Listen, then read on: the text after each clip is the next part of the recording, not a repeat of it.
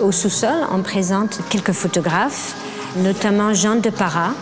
En fait, euh, les premiers studios photographiques étaient tenus souvent à Kinshasa par des photographes qui venaient d'Angola. Il arrive euh, en 1951 à Kinshasa et il va découvrir la vie nocturne à Kinshasa, qui à l'époque est une ville très cosmopolite en plein développement. Il va photographier toute cette vie nocturne, les femmes habillées à l'européenne, les gens à la sortie des, des, bars et des boîtes de nuit. Et puis il va devenir le photographe attitré de Franco, qui est l'un des grands musiciens congolais de l'époque.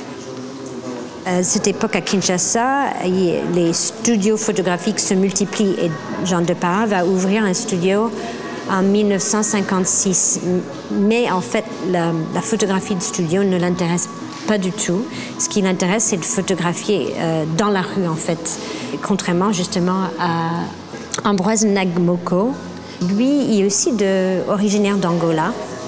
Et il va ouvrir son studio en 1971 à Kinshasa. Et lui, il va photographier, la, il va nous donner un autre portrait de Kinshasa à travers ces jeunes.